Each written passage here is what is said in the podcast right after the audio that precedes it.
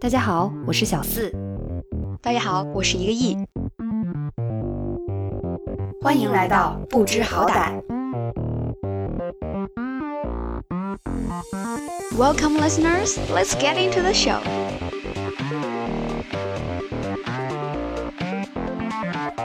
年薪百万，就像我有一些同学，他本科就是学的就是软件工程嘛，科班出身，你跟人家还是有一些差距，所以你需要就是就通过自己努力去补足一下。就是你已经在这么一个文化当中了，你肯定就会把自己变成这样的人嘛。Hello，大家好，欢迎大家收听本期的不知好歹，我是小四。Hello，大家好，我是一个亿。今天很开心的请到了我们一个相识多年的好朋友，他刚从卡内基毕业，然后又顺利收到了 Facebook 的一个 offer。希望这次的聊天能给在疫情期间求职的社会新鲜人，以及想要转行在迷茫期的你有所帮助。那我们先请小伦给大家打一个招呼吧。嗯，Hello，大家好，我是小伦。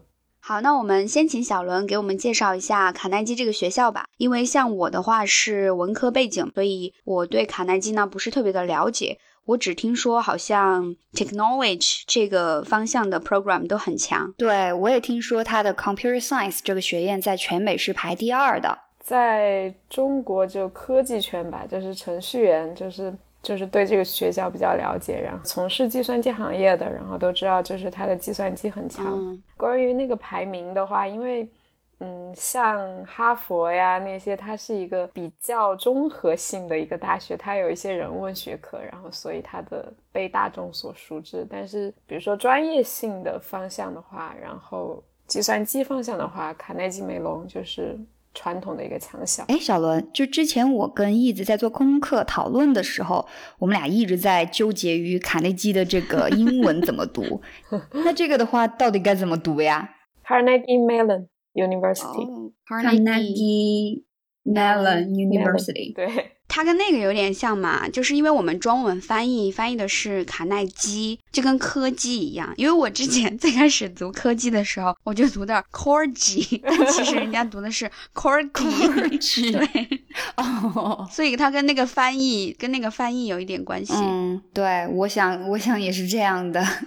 哎，小伦，我知道你之前其实是本科念的金融经济相关的专业嘛？为什么研究生的时候会想要换个方向去继续进修呢？嗯，就是你还是要去尝试嘛，因为当时选大学专业的时候，肯定大家都不知道自己喜欢什么，然后就是或许也听了一些父母的意见。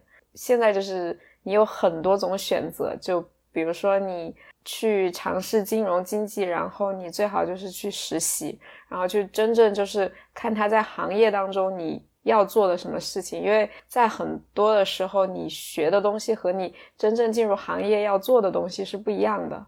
然后当你去尝试了之后，你就知道它适不适合你的性格，跟你未来对自己的人生规划有没有是不是 match 的，你的职业跟你的人生规划。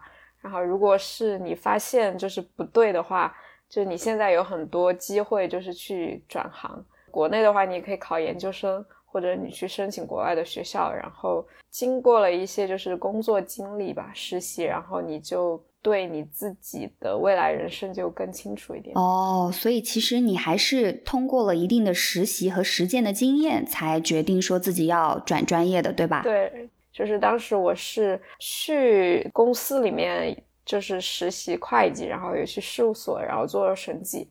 学会计的时候挺有意思的，因为它比较有逻辑，然后你要学它的一些呃借贷啊什么的，还挺有意思。在公司里面，它会计系统好多都是软件嘛，所有的它都已经是一套系统了。你人为的操作就可能是做一些调账什么之类的，我不是很感兴趣。然后我觉得就是我做的工作是很有可能在未来是被取代的。我可以完全就是设计一个更完善的系统，把整个流程系统化，然后我并不是当中必不可少的一环。所以你觉得，就是我们以后的大部分重复类的工作都是会被 AI 所取代的，那你才想要转专业的，对吧？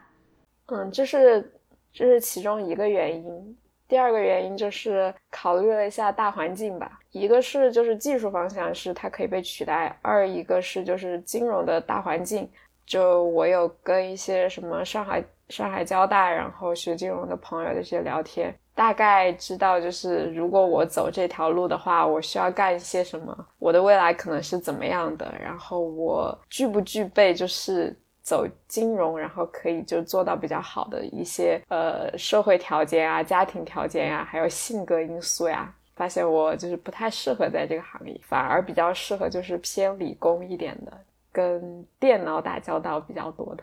对，其实我觉得你就是在做一个 informed decision，你做的所有决定都是经过了一系列的 research，比如说你自己主观的去查找一些资料，还有就是你自己主动的去询问一些学姐学长关于这个大环境的变化以及未来会发生什么样的转变。其实我觉得这是一个很棒的思路。嗯，对，其实你的这个决定它也是各种信息之后加成之后做的一个选择吧。就你不光是有一些客观上的信息的搜集，嗯，另外一方面呢，也是你去搜集一些主观的，嗯，对，比如说你的朋友啊，或者像你说的这些前辈们给你的一些意见和建议。我其实觉得小伦就是这个年纪能够做到这样一种比较高的一种战略思维吧，这样的一种视野就很棒了。像我两年前的时候，我就 是完全没有这个思路的，就是大家做什么，然后我就做什么，就不是非常的。嗯，有前瞻性，或者说不是特别批判性的去看待我今后的发展吧。嗯，那我还想问一下小伦，就是你自己在做这样一个转变的时候，嗯，有没有人来反驳过你？有这种反对声音的时候，你是怎么样去做一个协调的？就我对我父母的话，我一般是做成一件事情之后，就是这件事已经成了，然后我才会去，然后再告诉他们。其他人的话，就其他一些前辈的话，我会询问意见，但是他们就是也会分析利弊嘛。就说说反对的话，应该就是太严重了，就是他只会就是给你就是分析一些利弊，然后真正就是去判断的话，得你自己去判断。是的，是的。嗯，好。哎，那义子像你也是从语言专业转到传媒方向嘛？那有没有有没有其他人有反驳你呢？其实我觉得，就你说你的朋友啊，然后，嗯，你的老师啊，什么这些，就像小伦说的，也没有人会真的反驳你吧，对吧？就谁那么关心你啊？所以要说反对的话，可能父母会有一点，但我跟小伦比较像的，就是我也是事情做的差不多了，就八九不离十了才告诉他们，所以他们就没有知情权，也说不上反驳吧。对，没有机会反驳是吧？哎，那小伦，你在就是转专业的这个过程当中，自己有做哪一些准备呢？做一个转变的时候，你就得知道就是如何做一些转变。你需你需要去收集资源嘛？通过就是外部的一些资料啊，学习资料呀，或者就是一些导师啊，就如何转变，就是重点是就是这个方法。就是去收集这个转变你需要的东西，嗯，那具体做了哪一些准备的工作呢？比如说实习之类的。嗯，就是因为我们学校就是被录取了之后，它是必须有 prerequisite 的，就是你必须得去先修一个 Java。但是在那之前，我其实是有在学，就自己就就是在学。哦，所以其实，在申请之前就已经完成这些必要的准备了。对，就相当于我上了两门课嘛，就一门就是我自己就是就觉得我应该转变，然后就是去学这个了，然后一个是学校要求的一些课。哦，所以在申请前和拿到 offer 之后，其实你都一直有在学习相关的这种课程。对，就是申请的时候，因为之前我没有就是这些背景嘛，也没有做过这种项目，然后你就大概知道就是。如果真的要走这个方向的话，你可能会做一些什么事情，然后你就去网上做一些这些项目去学习，学一些编程语言，就是比如说 Java 呀之类的，这样就是你申请也更容易成功嘛。他知道你就真正就是在这个 track 上面，你知道你未来就是你需要什么，你也在努力往这方向就是那个准备，然后也是提高你那个申请成功的一个概率。拿到申请之后，你也自己去学习一点，就是为你未来的就是进入这个做一些基就是准备嘛。就毕竟你也不是科班出身，就像我有一些同学，他本科就是学的就是软件工程嘛，科班出身，你跟人家还是有一些差距，所以你需要就是就通过自己努力去补足一下。嗯，厚积薄发。对。我们还特别好奇，就是小罗，你为什么选择的是 Facebook 而不是 Google 呀，或者是阿里巴巴呢？找工作的时候嘛，就都投，就这些公司都投，然后就看哪个公司给你发面试吧。那像中国留学生的话，你们拿到面试邀请的比例高吗？嗯，也看你的学校，然后你的项目本身自己的经历怎么样，运气也占一部分因素吧。哦，那面试前的话有做哪些具体的准备呢？嗯，面试前你要弄清楚，就是呃各个公司就是对于就是 new grad 来说，它的要求是什么。然后，所以第一步的话，你就他们有很多招聘会嘛。然后你就去跟他们的主管，就是他们过来的人聊天。我通常会问的问题就是你们 value 什么 skills，你们对 new grad 要求是什么？然后他们就会讲讲一些他们的要求，然后大概就是编程能力嘛，就算法之类的。然后你就去准备，就是在这方面就是做一些题啊，或者上一些课怎么之类的。第二个就是你的简历嘛。你的简历要显示你具备就是作为一个就是程序员的一些 skill，呃，第三步的话就是看你的策略了，就是你是有 target company，然后去投，还是你光撒网？嗯嗯，哎，说到这个，有一个还很好奇的点，想问一下小伦，因为像我在澳洲嘛，就这边的话，找实习和找工作啊这些，他的简历要求是你要去掉自己的国籍、年龄和你的性别，就相当于是保护措施嘛，就防止歧视。嗯，那美国那边是不是也会有这种类似的措施？嗯，对，就是学校有一个模板嘛。就是你你的信息就是大概是你的姓名，就是没有性别的，呃，年龄也没有年龄，年龄年龄这个四个 这个说法好亲切啊，所以所以其实还是就蛮一致的嘛，对吧？对，嗯，那接下来的一个具体的面试流程是怎么样的呢？呃，以谷歌为例的话，就是你先是。会收到一个 online assessment，就是编程练习嘛。如果你通过了这个的话，然后就会有 phone interview。phone interview 也是就是面算法，就是呃，如果你再通过这个的话，然后就是 onsite，有五轮 onsite，就是有可能是四轮算法，然后一轮系统设计，有可能是五轮都是算法。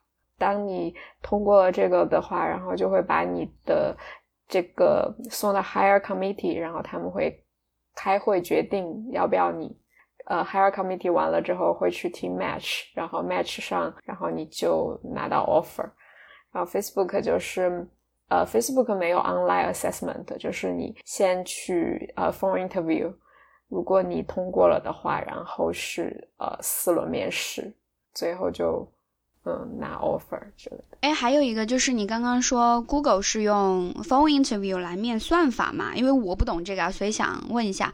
那如果你是现场就 on set 的话，我还就明白一些，因为你有设备嘛，有电脑嘛。那如果你是通过电话的话，怎么样面算法呢？就你没有设备呀？就是你们可以 share 一个 Google Doc，就是你开 Google Doc 就相当于就相当于一个 Word 的一个白板嘛，就模拟一个白板，然后它就会。跟你讲题，就是比如说这个这个题是怎么样的，然后你要怎么样用一个算法去实现它。那好高级啊！就 phone interview 都在都在面技术，那是不是越到后面也会越难呢？嗯，也不是，看面试官吧。Google 来说的话，我觉得就是每一轮都差不多。因为我也面了 Apple 嘛，呃，对于 Apple 来说的话，就是它会有几轮，然后它每一轮它会有一个就是考察的点，就是你那种想考察你，呃，就是，嗯，所以所以它其实每一轮都是考察你一个 skill set，就这一轮考这个 skill，然后下一轮考其他的。对，Facebook 和 Google 的话就没有嗯那么强的那个分别，然后 Apple 的话会会不一样。嗯，那他们的点其实还是很不一样的。对，但这些科技巨头公司们，他们都有一个共同的点，就是面试轮数真的很多。像国内的华为、阿里巴巴也是一样嘛，基本你面试的话都是五六轮起，对吧？真的太多了。那其实我知道你自己是比较喜欢 Facebook 跟 Google 嘛，所以这两家公司他们在面试的流程和内容上有什么相同点和不同点呢？嗯，我觉得 Facebook 跟 Google 还蛮相似的，就是对于呃 New Grad 来说，都比较看重的是你的那个编程技巧嘛，就算法那一块儿，差距也不是特别大哦。所以其实就是他们两家公司跟 Apple 的差别大一些，对吧？Apple 它不是呃 General Hire，它是相当于组招。哎，那那个 General Hire 跟组招，就是这两个是什么意思呀？就他们有什么区别呢？呃，general hire 的话，就是相当于把你作为一个程序员招进来，然后之后再进行 team match 之类的。嗯，所所以你就是像万金油一般的存在，然后哪里需要你就去哪里。对对对对，然后像 Apple 的话，它就是你投的话也是投它那个组，就是它有一些大组。然后我当时是去面的 Siri 嘛。在这个组，它就对会对你有一些不同的要求，所以它跟 Google 和 Facebook 的对你的要求还就是不太一样。哦，那这样听起来的话，其实 Facebook 跟 Google 是更加宽泛一点的，就 General Hire 嘛。然后 Apple 的话是更加具体一点，就组招这样的形式。对，嗯，那你是为什么要选 Siri 呢？是因为经常跟 Siri 对话吗？嗯，因为 Siri。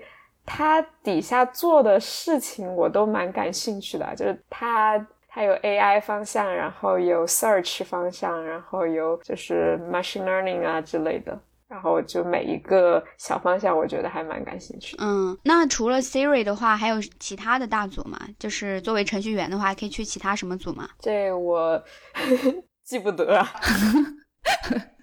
如果想知道详情，请搜索苹果招聘信息。对，那你在面试过程当中，你自己的心态是如何的呢？嗯，还是就开始的时候会比较紧哦。我面试 Google 的时候会比较紧张嘛，但后来就面多了之后，就 Facebook 的时候我就。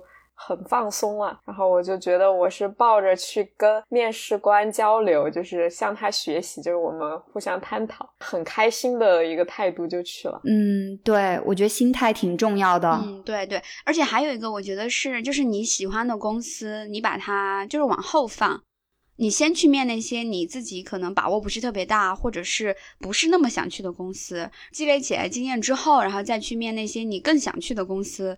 所以你自己的准备也会更加充分一点。嗯，可是他最喜欢的公司是 Google，所以所以这是一个教训而不是经验嘛？对对。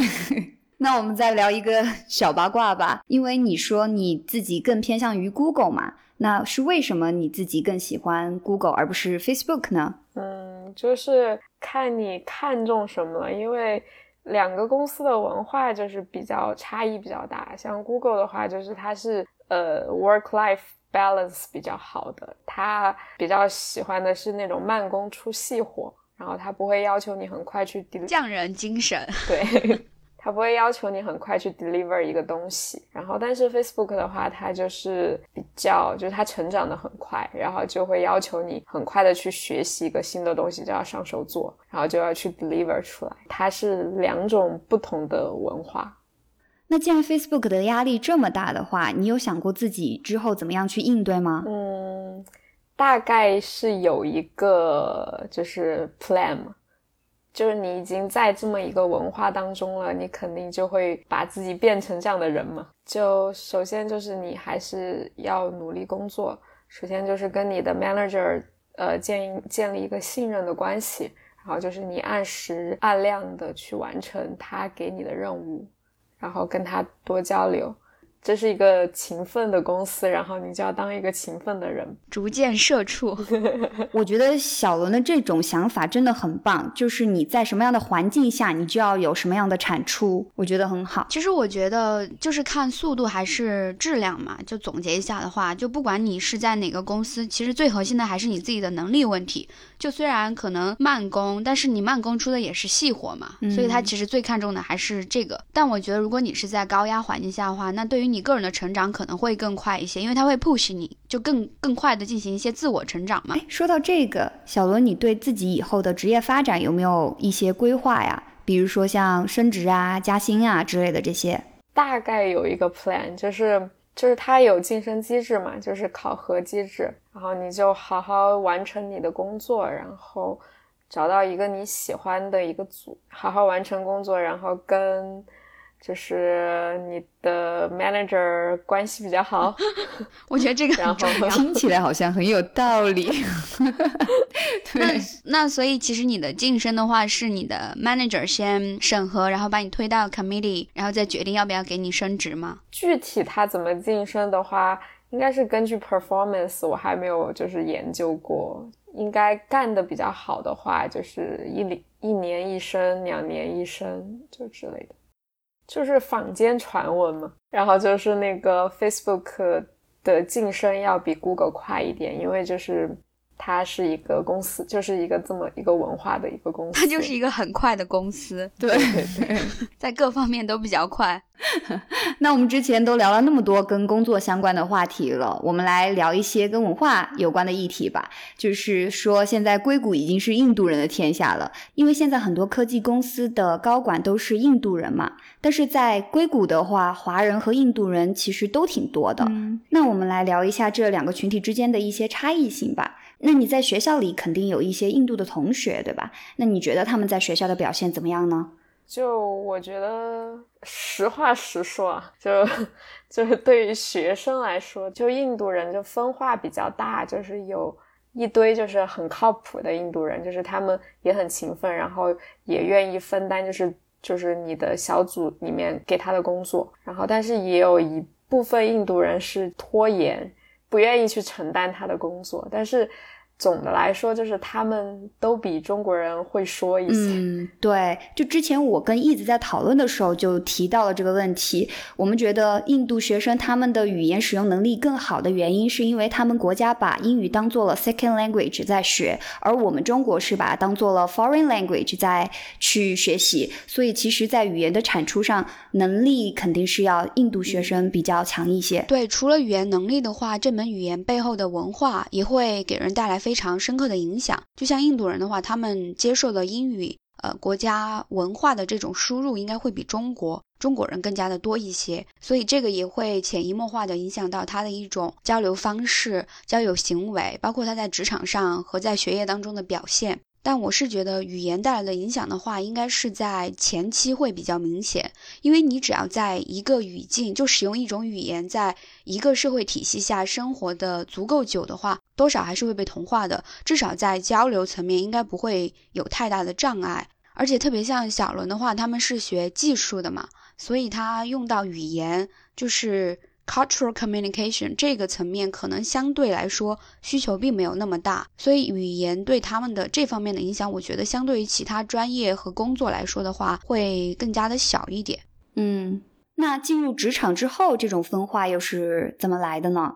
工作那方向，我也就是想思考了一下，为什么就是就是印度人跟中国人的差距嘛？一个一个方方便是生活上，就是以我身边的一些印度朋友嘛。他们就是不打算回印度的，就是从发展上来说，印度就很少有那种体量很大的科技公司，所以他们就相当于就是全身心的，就是想要是留在美国发展，然后把他们的家人也接过来。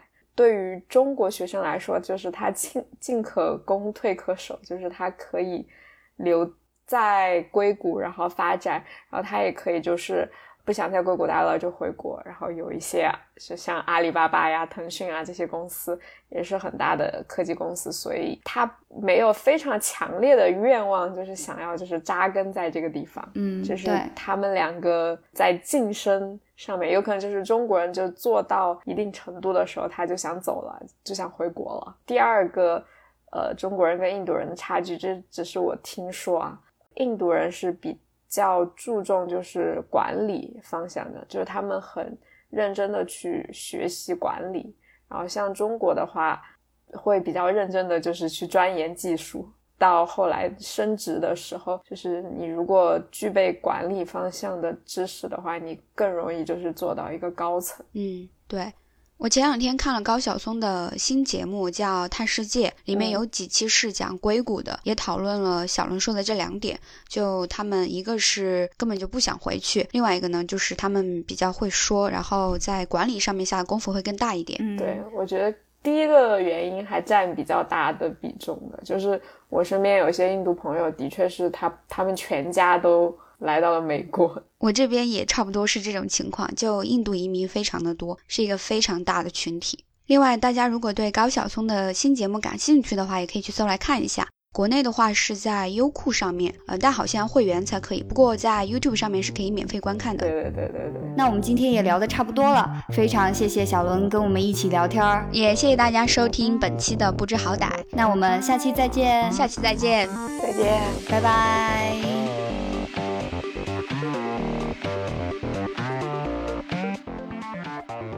那结束之前，我再来问一个八卦的问题。那小伦这份工作的话，你的待遇怎么样？就收入，就你也可以不用讲你自己的，就大概 average。嗯，年薪百万。上期我们的节目播出之后呢，收到了大家的反馈，非常谢谢各位。我们最大的问题呢，还是在音质上面。呃，因为疫情的原因呢，再加上我们都在不同的地方，所以只能采取网络录制。那么音频质量呢，确实是存在一些问题。不过我们会尽量的去改善它，给大家带来更好的体验。嗯，当然我们在剪辑配乐上面呢，也还有很大的进步空间。因为刚起步嘛，所以也请大家以呃养成的心态来看待我们，呃监督。我们的成长吧。另外还想提一下，我们的节目除了在喜马拉雅之外，其他的主流平台都是已经上线了，包括苹果 Podcast、Spotify、小宇宙这些都是可以搜索到我们的。欢迎大家在各大平台订阅我们，收听我们的节目。有任何的意见或者是对节目的想法的话，都可以发邮件或者是到微博来跟我们互动。我们的联系方式呢，在新西兰可以找到。那我们就下期再见，拜拜。